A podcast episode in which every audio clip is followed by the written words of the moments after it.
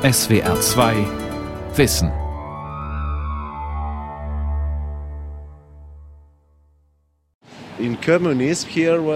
Hier war der Sitz der Kommunistischen Partei. Vom Balkon herab hielt Ceausescu im Dezember 1989 seine letzte Rede. Hier unten standen 200.000 Menschen und hier begann die sogenannte Revolution. Bukarest, Piazza Revoluziei. Der Schriftsteller Philipp Florian zeigt mir seine Stadt. Straßen, Gebäude, Hinterhöfe, die ihn prägten oder die er zu Schauplätzen seiner Romane gemacht hat. Wir sahen, wie der Hubschrauber auf dem Dach landete, Ceausescu einstieg und fünf Minuten später fortflog. Ich stand hier unten mit meinem Onkel und meiner Frau.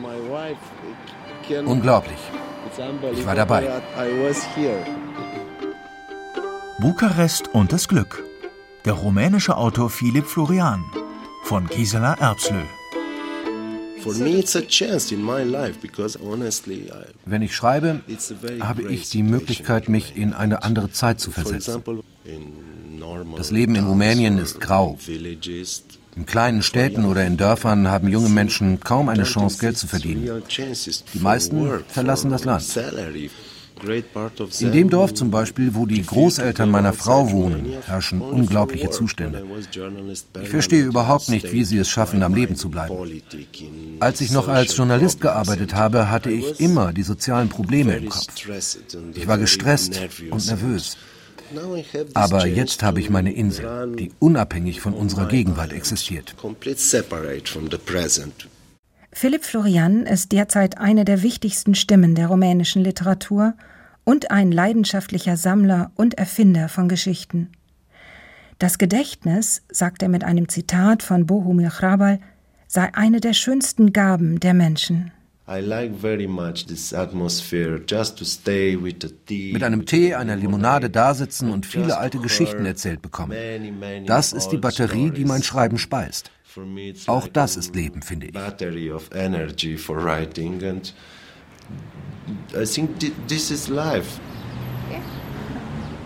Auf der sechsspurigen Straße, die in Bukarest den großzügigen Platz der Revolution zerschneidet, strömt der Großstadtverkehr. Vor dem Gebäude, in dem einst die Kommunistische Partei residierte, hat man einem ihrer frühen Opfer ein Denkmal gesetzt. The name is Julio Maniu. Was like a hero for us, this man. Er hieß Julio Maniu. Für uns war er ein Held, unser letzter demokratischer Politiker.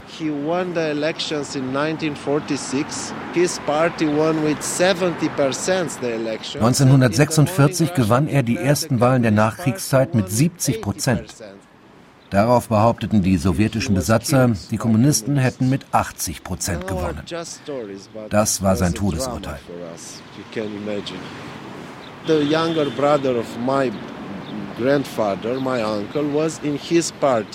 Der jüngere Bruder meines Großvaters war Medizinstudent und Mitglied seiner Partei gewesen. Man holte ihn ab und sperrte ihn ein. Nur deswegen. Philipp Florian, geboren 1968, lebt und arbeitet in Bukarest, wenn er sich nicht gerade im Haus seines Urgroßvaters in Sinaia aufhält oder durch transsilvanische Gebirge und Wälder streift, was ziemlich häufig geschieht. Er war 21, als einstige Gefolgsleute den rumänischen Diktator Ceausescu und seine Frau exekutierten. Die Hoffnung auf Besserung im Land war groß gewesen. Doch das Verschweigen, Täuschen und Lügen ging weiter. Damals, zu Beginn der 90er Jahre, begann Philipp Florian journalistisch zu arbeiten. Für die Kulturzeitschrift Couvertul, das Wort, für Radio Free Europe und für die Deutsche Welle. Die verwirrende geistige und moralische Atmosphäre dieser Zeit aber ließ sich, fand Florian, überzeugender literarisch darstellen als journalistisch. So schrieb er seinen ersten Roman Kleine Finger, der 2005 erschien und gleich mehrere Literaturpreise bekam.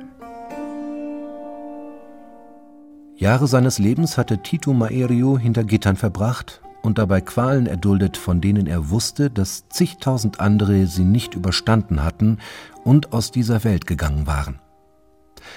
Er war überzeugt davon, dass jene, die aus den Gefängnissen zum Himmel gefahren waren, Flügel bekommen hatten und zur Rechten des Vaters saßen. Und er war sich dessen bewusst, dass er nicht mehr verdient hatte als jene, wobei er sich fragte, ob er eigentlich mehr Glück gehabt hatte, wo er doch um sich herum feststellen konnte, wie leicht es den Menschen fiel, nichts zu wissen, sich nicht zu wundern, von nichts überzeugt zu sein und sich nichts zu fragen.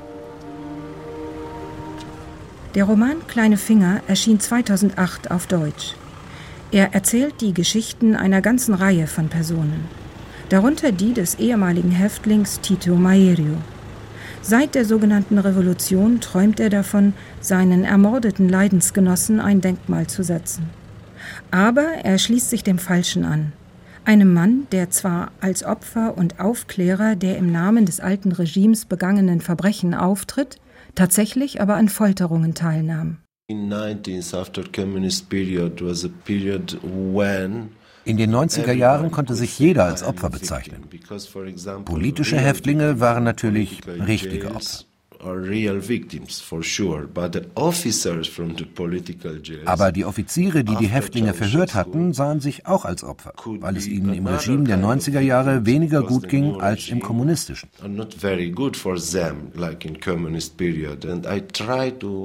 Ich habe versucht, die Vorgänge in meinem Roman nicht wie ein Jurist zu erklären, sondern die vernebelte Atmosphäre der Zeit wiederzugeben. Die Verwirrung war gewollt und ging auf das Konto jener einstigen Anhänger des Regimes, die den Diktator beseitigt hatten. Wir standen vor der Frage, wie eine echte Demokratie aufzubauen wäre und wie man das Land gegen die ehemaligen kommunistischen Führer und Securitate-Leute schützen kann. Aber sie haben gleich das neue Rumänien in die Hand genommen, das Geschäftsleben, die Fernsehanstalten und Zeitungen aufgebaut. und sitzen auch jetzt im Zentrum der Macht, so viele Jahre nach dem Kommunismus. Many, many years after communism Sämtliche Regierungen seit Ceausescu haben es vorgezogen, die Wahrheit über die Verbrechen der Vergangenheit nicht herauszufinden. Jetzt ist es schwer zu sagen, wer schuldig war und wer nicht. Ich bin mir auch gar nicht sicher, dass nur eine Wahrheit existiert. In meinem Buch gibt es eine Art Spiegel und jede Figur schaut hinein und sieht dort ihre eigene kleine Wahrheit has one little true. Als Spiegel dient im Roman ein zufällig entdecktes Massengrab. Das war kein seltenes Ereignis im postsozialistischen Rumänien. Fast immer handelte es sich um Verbrechen des alten Regimes. Der Roman aber kehrt diese Regel um.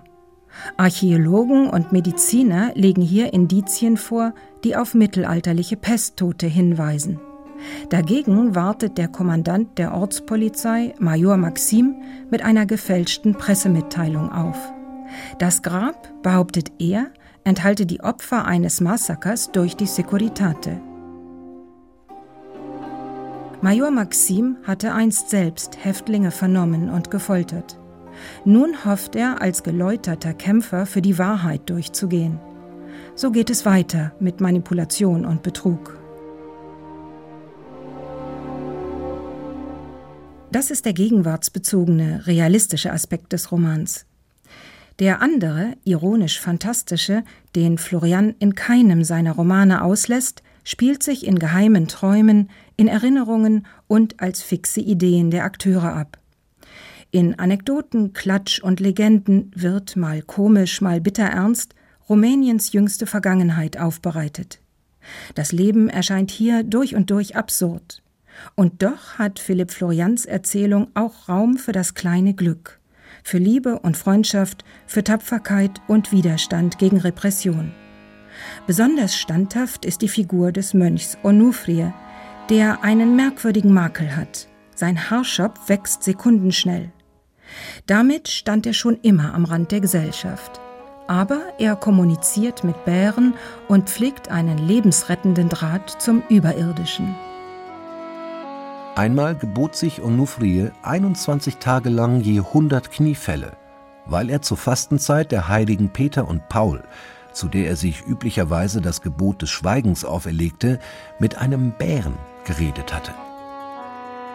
Auf einer sumpfigen Lichtung hatte er tief in der Hocke und in Gedanken versunken Zinnkraut gepflückt, als der Bär unvermittelt auftauchte, ihn begeiferte und dann einige Male umrundete, so dass er sein Gelübde vergaß, ihm in die Augen sah und atemlos die Beschwörungsformel aufsagte, mit der seine Adoptivmutter wütenden Hunden beizukommen suchte.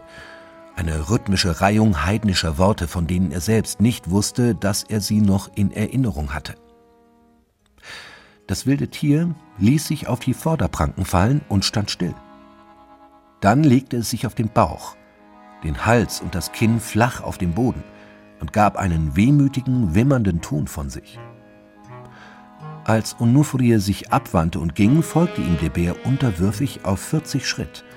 Nachts wartete er vor seiner Grotte im Gras auf ihn, begleitete ihn tagsüber auf seinen Gängen nach Holz und Pilzen und verließ ihn erst, als der Herr ihn mit Steinen und Grimassen davonjagte, weil er die dritte Erscheinung der Jungfrau und ihr Gebot in Einsamkeit abwarten wollte. Wir machen bei unserem Gang zur Bukarester Altstadt Umwege.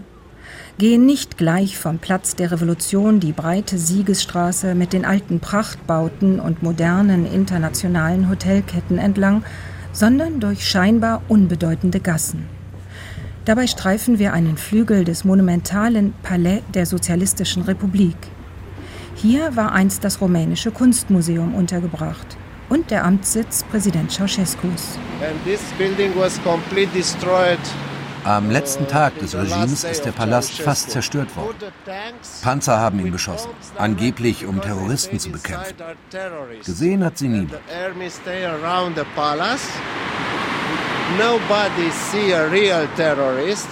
Jetzt steht das Palais wieder im alten Glanz. Jahre vor den sozialistischen Herrschern war es einmal Sitz des Faschisten Antonescu gewesen und davor des königlichen Diktators Karols II. Und noch viel früher stand an der Stelle des Palasts die bescheidene Residenz des ersten rumänischen Königs Karol. Den deutschen Hohenzollernprinzen hatten die unter ihren Fürsten leidenden Rumänen 1866 als Ordnungs- und Friedensstifter ins Land geholt. Ihm hat Florian seinen 2008 bislang noch nicht auf Deutsch erschienenen Roman Tage des Königs gewidmet. It's about a period. The king is only the er handelt aber von der ganzen Epoche. Der König und die Rolle, die er für die rumänische Geschichte gespielt hat, bilden darin nur einen Strang.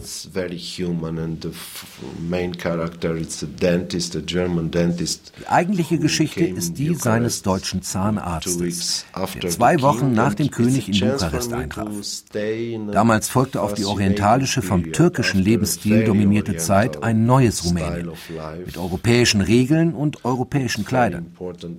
Unglaubliche Veränderungen fanden statt. Für einen Prosaautor das reine Glück.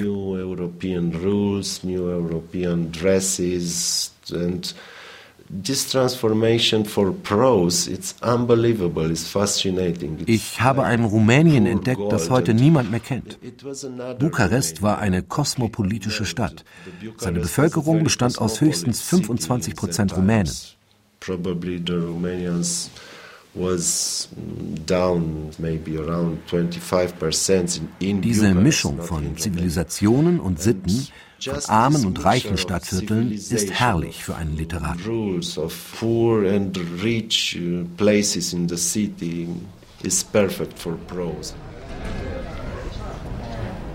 Merkwürdig konfus kommt mir das heutige Bukarest auf unseren Umwegen vor, wie auseinandergenommen und falsch wieder zusammengesetzt.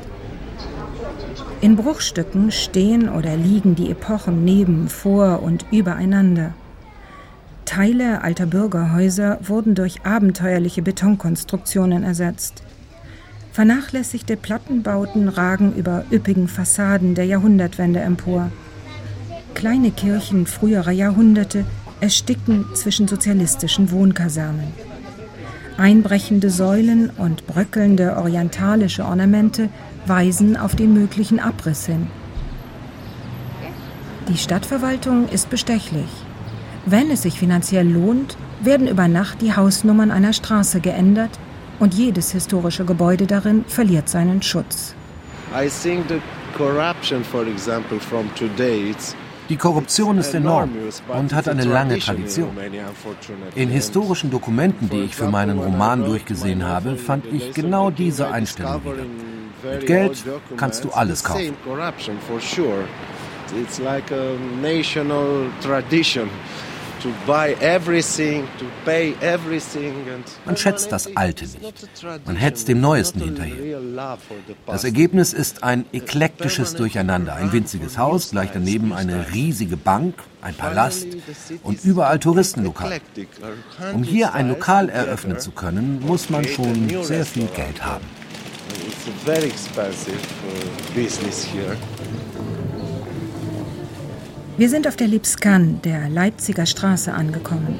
Hier lebten vor allem Deutsche. Teppich, Schmuck und Getreidehändler, die die Leipziger Messe belieferten. Auf der Lipskan lässt Florian in seinem Roman Die Tage des Königs den Zahnarzt Josef Strauß samt seinem dichtenden Kater Siegfried Quartier nehmen. Hier findet Strauß sein Glück. Hier heiratet er, zeugt seinen Sohn und rettet den illegalen Erben des Königs, von dem nur er weiß, vor dem Elend. Von hier aus verfolgt er den Gang des fernen deutsch-französischen Krieges von 1870-71. Und hier, im frankophilen Bukarest, erlebt die Figur Strauß die Wirkung des fernen Kriegs hautnah. Ein aufgestachelter Mob erhebt sich gegen den deutschen Regenten und fällt über die Bewohner der Lipskan her. Er wusste vom ersten Augenblick an nur zu gut, dass er nicht träumte und spähte zwischen den Vorhängen nach draußen. Unten zogen die Radaubrüder mit Fackeln auf, brüllten und grölten, stießen Verwünschungen gegen die Deutschen aus und zertrümmerten die meisten Schaufenster, wobei sie die Firmenaufschriften lauthals radebrächten. Den geschwenkten Fackeln nachzuurteilen waren es an die 40, die in ihrem Ungestüm keinen Gedanken daran verschwendeten, dass die Namen trugen, da sie doch gleicherweise Deutschen, Österreichern oder Juden gehören mochten.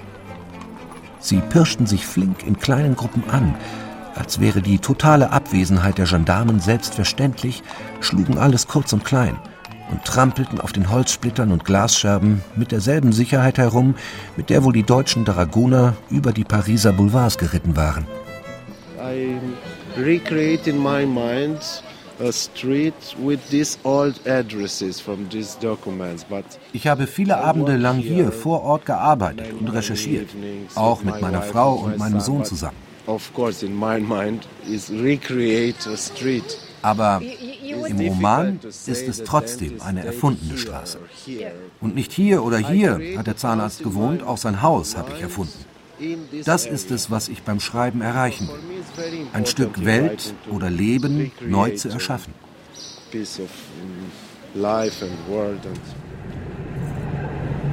Wir sind auf dem Weg zu dem Ort, an dem ihm dies mühelos schon vor vielen Jahren gelang. Dort auf der Bejuz-Allee im Viertel Drumul Taberei, einem damals eben entstehenden Bukarester Vorort, ist Philipp Florian in den 1970er Jahren aufgewachsen. Aus den Fantasien und fantastischen Erlebnissen von damals hat er gemeinsam mit seinem jüngeren Bruder Matej das Buch Bayutsei oder Die Jungs von der Allee gemacht. Es handelt von der Entstehung von Literatur überhaupt und vom Glück einer Kindheit in einer alles andere als glücklichen Zeit. The childhood is the territory of magic things, of magic stories and die Kindheit ist das eigentliche Reich der magischen Dinge und magischen Geschichten. Kinder erfinden ja dauernd Geschichten, die parallel zur Wirklichkeit ablaufen.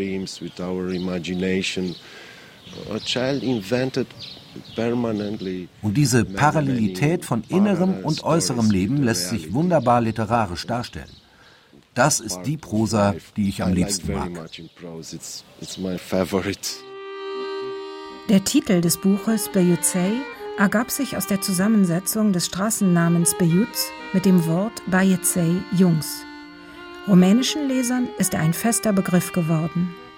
This is part of childhood or of an old style of childhood. Er steht für eine Kindheit in einem unserer sozialistischen Riesenviertel. Drumul Tabarei könnte genauso in anderen rumänischen Städten wie Cluj, Craiova, Brasov oder Sibiu sein.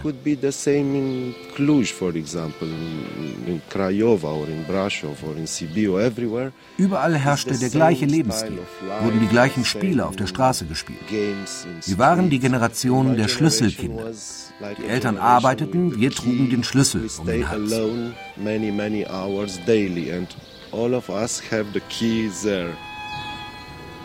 Philipp Florian steht vor einem vierstöckigen Wohnblock. Hier lebte er damals mit zwei Brüdern und der Mutter. Der Vater, ein Ingenieur, hatte meist auf entfernten Baustellen irgendwo in der rumänischen Provinz zu tun. Ingenieure, die sich wie er weigerten, mit dem rumänischen Geheimdienst Securitate zusammenzuarbeiten, bekamen in Bukarest keinen Arbeitsplatz. Das Glück der Florian-Brüder, ihrer Beyuzey-Kindheit, bestand darin, dass die Mutter sie in völliger Freiheit auf der Straße spielen ließ, mit vielen anderen Kindern bis in die Nacht hinein. Eine andere Art von Glück stifteten der Großvater und dessen Brüder.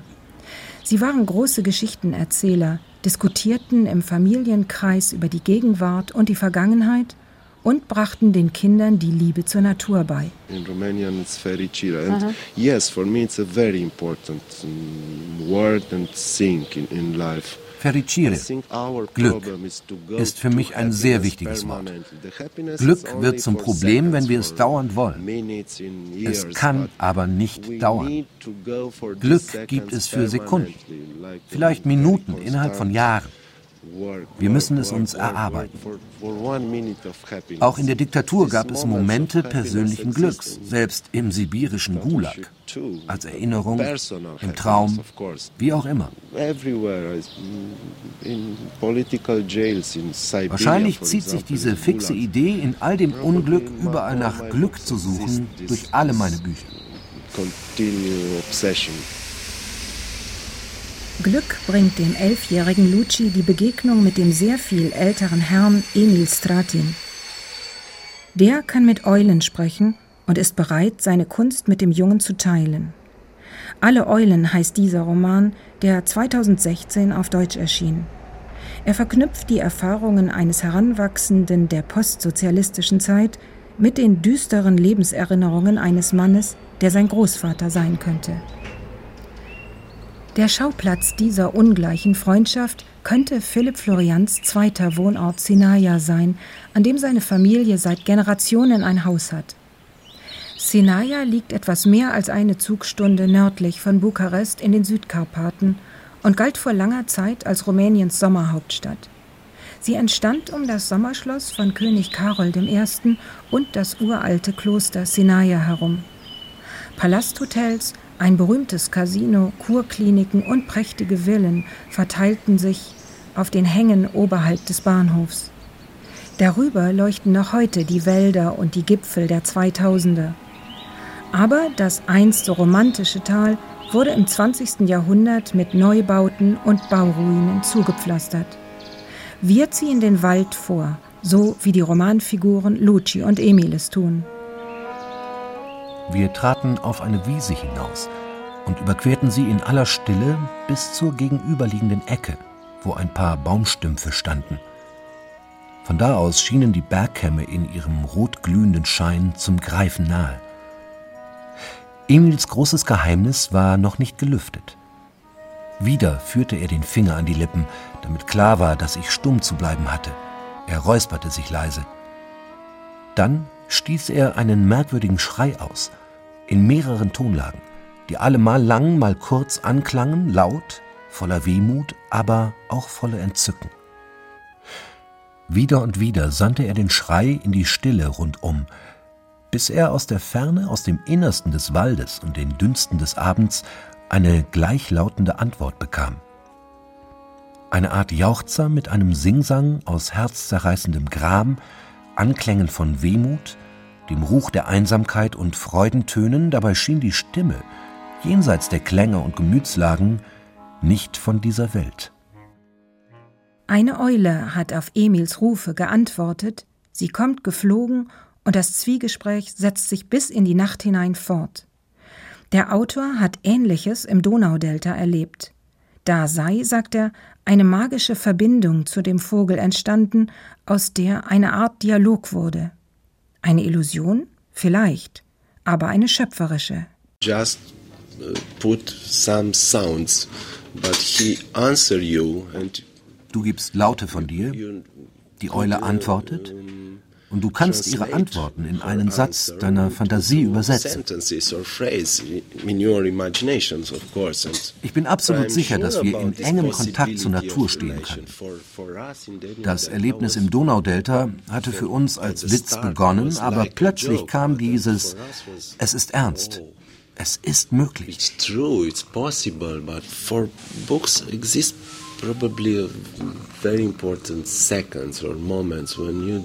für die Entstehung von Literatur sind solche geheimnisvollen Momente sehr wichtig. Man kann sie nicht erklären.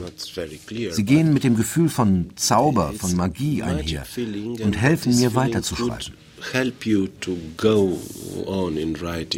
In Alle Eulen weiß der alte Emil dem jungen Lucci nicht nur den Weg zum Geheimnisvollen.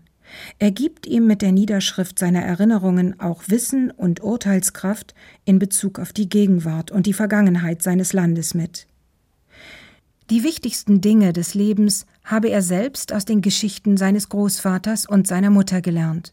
Jedenfalls weit mehr als in der Schule, sagt Philipp Florian.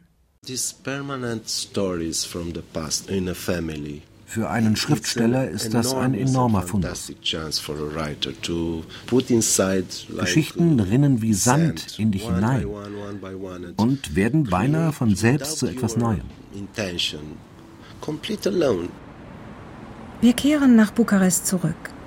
Auf der Piazza Victoriei, dem Siegesplatz, demonstrieren wieder einmal Tausende von Bürgern gegen ihre korrupte Regierung. Philipp Florian hofft auf die Generation seines Sohnes, die nach dem Ende des Ceausescu-Regimes groß wurde. Sie könnte stark genug werden, um Rumänien zu verändern. 21 Jahre habe ich unter dem Kommunismus verbracht.